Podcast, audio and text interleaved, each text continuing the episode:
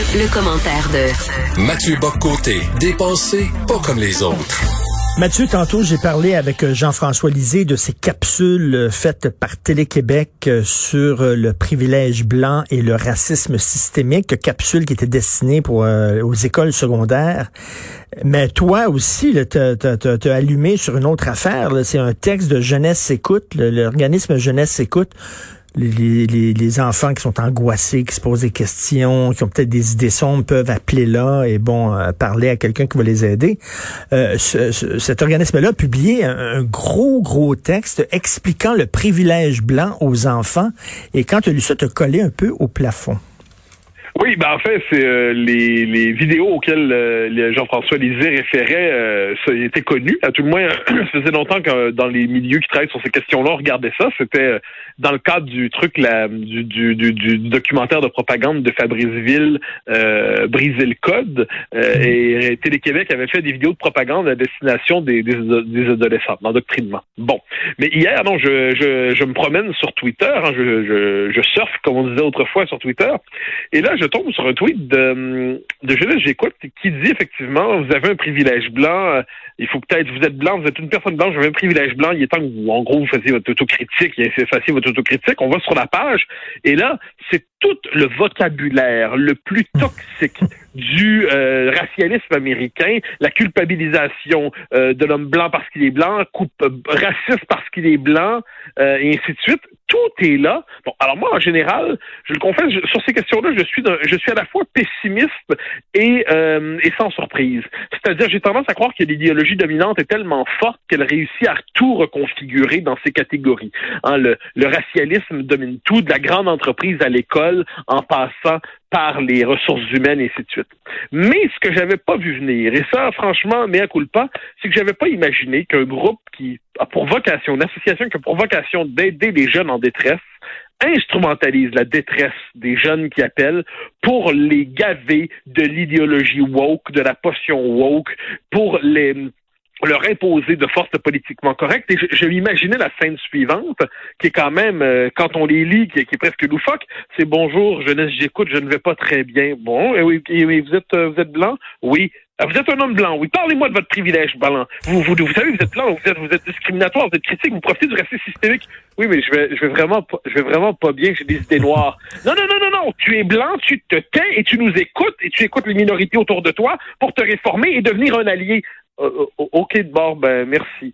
Euh, on était quand même dans ce scénario où, en gros, si tu celui qui est blanc devient suspect, mais en fait, c'est pas original, parce que c'est la thèse de Robin DiAngelo et compagnie qui, nous dit que le simple fait d'être blanc fait qu'on est un raciste et qu'on doit entrer dans une dynamique d'expiation sans rédemption jusqu'à la fin de nos jours. Mais tout ça, on le sait. Mais instrumentaliser la détresse d'ados qui sont euh, anxieux, qui sont inquiets, et puis trouver le moyen de leur infliger cette potion-là à ce moment-là, j'ai trouvé que c'était un cynisme incroyable. Réaction intéressante, bon, moins de cynisme qu'en fait de fanatisme. Réaction intéressante, je parle de ça sur Twitter, sur Facebook. La réaction des, des gens sur Twitter est très, très, très, très vive et euh, très critique. Et qu'est-ce qu'on voit au bout de quelques minutes, quelques d'une heure peut-être, le tweet disparaît. Ben oui. D'une heure et demie, deux heures, la page sur le privilège blanc disparaît. Donc là, il y a deux possibilités.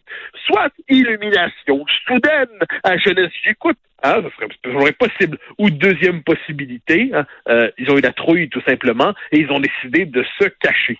Chose intéressante, la patronne de la chose, je perds son nom au moment où je veux le dire, explique dans un texte sur Jeunesse J'écoute qu'elle a honte d'être une... Euh, il lui arrive d'avoir honte d'être une femme blanche prospère. Ben voyons. Et euh, là, oui, oui, bien sûr, la, la honte de, de soi, c'est payant. Et elle met de l'avant de manière ostentatoire, j'ai honte, ta, ta, ta. Alors moi, en ces matières-là, je commence à me dire à tous ceux qui croient vraiment à cette théorie loufoque du privilège blanc. C'est une théorie loufoque. Le racisme systémique est une théorie bancale, le privilège blanc est une théorie loufoque. Mais une fois que tout cela est dit, une fois que tout cela est dit, s'ils y croient vraiment, mais démissionnez, les enfants. Je veux dire, vous croyez vraiment que vous avez un poste de manière abusive, que vous ne le devez que grâce au système discriminatoire invisible ou visible qui assurait la promotion des gens comme vous? Mais donnez l'exemple. Et comme on dit en manière technique, décalissez. Mais Mathieu, Mathieu, tu as tellement raison. Écoute, la capsule de Télé-Québec sur le privilège blanc, le texte est écrit par Judith Lucier qui est blanche elle-même. Donc, est-ce qu'elle a bénéficié? Est-ce qu'elle a profité de son privilège pour avoir le contrat? Et si elle dénonce avec autant de verve le privilège blanc, pourquoi elle n'a pas dit, ben, moi, je prendrai pas ce contrat-là, je vais le laisser à une personne noire, une personne racisée, parce que vous me le donnez parce que je suis blanche? J'aimerais avoir cette discussion-là avec elle. Écoute. On est dans, une logique en soi que la théorie de l'allié. Hein, il appelle ça. C'est-à-dire l'allié, c'est celui qui a eu le malheur de naître avec cette peau toxique, cette peau coupable, cette peau sale qu'est la peau blanche. Eh bien, il n'a de rédemption qu'en étant, en entrant dans un, rituel maoïste permanent d'autocritique sur le mode suivant. Il s'autocritique en permanence sur ses privilèges.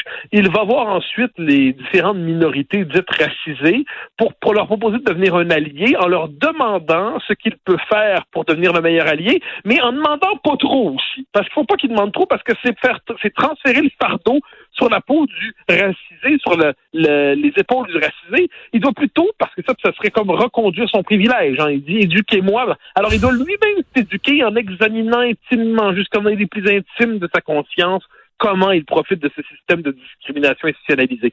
Et là, on est dans une logique de culpabilisation qui, de mon point de vue, fait passer les anciens rituels catholiques qui nous choquent aujourd'hui pour une forme euh, sophistiquée de libertinage. Je veux dire, on est en ce moment dans des rituels euh, qui sont, euh, comme je dis, c'est l'expiation sans rédemption. Au moins dans l'Église catholique, après le Je vous salue Marie, après le Notre Père, après avoir fait ce qu'on a, au moins on avait la promesse du ciel, tout au moins la possibilité. Mais là, ce que dit Robin DiAngelo et compagnie, c'est qu'il y a, elle nous dit dans son intéressant, je ne vois pas le moment dans ma vie où je pourrais m'extraire de mon privilège blanc, de mes avantages blancs, du racisme qui me, qui me, sert, mais je continue à, à travailler à m'en délivrer tout en sachant qu'il n'y a pas de rédemption possible. Alors que cette mouvance d'extrême gauche, gauche radicale ou de gauche américaine pense ça, on le sait, ça fait partie du jeu. Que le gouvernement du Québec normalise ça, institutionnalise ça d'une manière ou de l'autre et finance même les fonds publics, la culpabilisation systématique de la population en l'accusant d'avoir la mauvaise couleur de peau.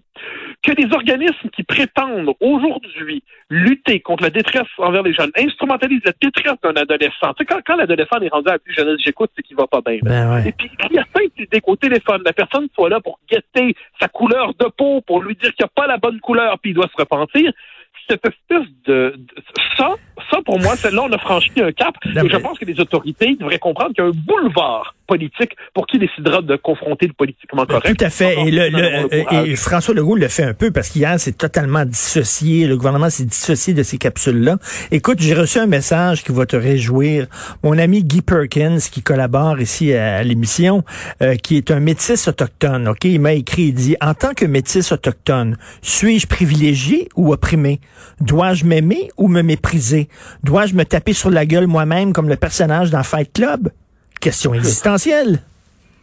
Oui, mais en fait, on peut dire qu'il est désormais condamné à la, schizophrénie, en quelque sorte. Hein. C'est-à-dire, il doit s'aimer, se détester tout à la fois. Et là, je m'excuse aux schizophrènes que je ne voulais pas fusquer en le disant, et je tiens à mettre un panneau explicatif avant l'émission pour dire que je voulais pas les insulter en utilisant cette image. Hein? On peut quand même fonctionner avec des panneaux explicatifs tout le temps maintenant pour vexer personne. Alors non, on est, je pense, là-dessus. Euh, tu dis que François Legault a fait le travail. C'est vrai, mais euh, Legault, moi, ce que je trouve, c'est qu'il est servi par une force d'inertie. Tout ce vocabulaire-là lui est tellement étranger que hmm. quand il est obligé de réagir là-dessus, on l'a vu avec l'Université d'Ottawa, il y a une réaction de bon sens. Mais je pense que le bon sens et l'inertie ne suffisent plus. Il faut maintenant le bon sens et la, combativité. Il faut combattre cette idéologie-là. Il faut pas seulement lui résister, il faut la combattre. Non, mais il faut, montrer aussi le, le, ridicule de la chose. Écoute, là, Associated Press, c'est ma blonde qui m'a montré ça. Ah oui, Associated Press a mis une liste de mots qu'il ne faut plus utiliser. Et ça là, tu peux plus dire maintenant, j'ai vu le spectacle de Robert Lepage, c'était malade, c'était fou, parce que ça fait de la peine aux fous. Écoute. Mais, mais, mais, mais, mais, mais, mais, mais, alors ça, faut pas oublier que Verouchka, lieutenant Duval, qui euh, est cette euh, wow qui a été débordée par le wokisme, hein, la révolution dévore toujours ses enfants, nous a dit, après avoir été persécuté par des étudiants euh, radicaux et fait excusé auprès de ses persécuteurs, nous a dit, je ne savais pas que je ne pouvais pas utiliser le mot nègre en classe, j'aimerais qu'on me fasse désormais la liste des mots interdits. Elle a dit que le, le mot en i, indien, était problématique désormais. Elle voulait qu'on le fasse la liste des mots en i pour avoir une pédagogie inclusive. Alors, Verouchka le dit, la société le fait. Alors là, c'est et moi, on va arriver dans ce moment. C'est Orwell, c'est Orwell.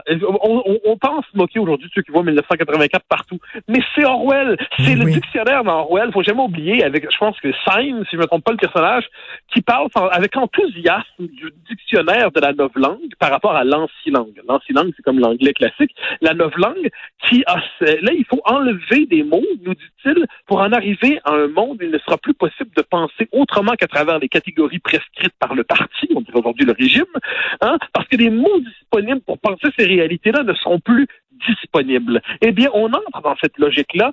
On est le, pouvoir aujourd'hui le plus hostile à la liberté d'expression. C'est le pouvoir universitaire académique. C'est en partie aussi le pouvoir médiatique. Et si on n'est pas capable de voir que la tentation la plus funeste pour les libertés aujourd'hui se trouve dans cette de nouvelles autorités cléricales qui ne disent pas leur nom, mais qui sont beaucoup plus sévères et toxiques que l'Église auparavant, eh bien, on ne verra pas d'où vient la véritable menace. On peut toujours, je le dis à l'américaine, on peut toujours congédier Donald Trump, c'est fait, très bien, tant mieux, il était temps, d'accord. Mais comment congédier ensuite ce pouvoir institué, financé publiquement, dominant qui s'appelle le pouvoir universitaire? C'est pas la même chose. Quand, quand les institutions productrices du savoir connaissent une forme de, de corruption mentale et normalisent une forme de non-savoir qui est en fait une idéologie maquillée en science, on a un problème à part entière, il faudrait s'y intéresser, mais ce qui est certain, et je me permets d'y revenir tellement ça m'a révolté hier, instrumentaliser la détresse d'un jeune homme, d'une jeune femme, en lui disant oui, tu es en détresse, mais est-ce que tu es blanc? Ah, questionne-toi sur ton Non, non, c'est bien fait. Moi, ça, là, on a atteint un sommet. C'est rare que je suis surpris. Alors moi, j'ai un petit côté, j'ai un petit côté vaniteux, un petit côté orgueilleux. J'aime dire, a tous mes amis euh, en peuvent en témoigner, j'aime être celui qui dit, je vous l'avais dit, je l'avais vu venir, je l'avais vu venir. C'est l'orgueil de celui qui aime avoir raison. C'est ça mon, mon plus grand défaut en la matière, c'est ça. Ben, baptême, celle-là, je l'avais pas vu venir. Celle-là, je l'avais pas vu venir du tout. Ça me heurte et en même temps, ça me réjouit. J'ai encore la possibilité de d'étonnement. tu parles d'un sommet, mais on pourrait parler d'un abîme. Écoute, je te conseille à tout prix sur Netflix, au cours des prochains jours, ce week-end, faut que tu regardes ça, The Death of Stalin. C'est une comédie désopilante hyper drôle sur la rectitude politique en Union soviétique sous Staline. Évidemment, c'est une métaphore de ce qui se passe aujourd'hui. Et vraiment, tout est là. C'est super hilarant. J'ai regardé ça hier. Merci beaucoup. Bonne, euh, bonne journée, Mathieu. Je vais regarder ça. Bye À demain. Bye.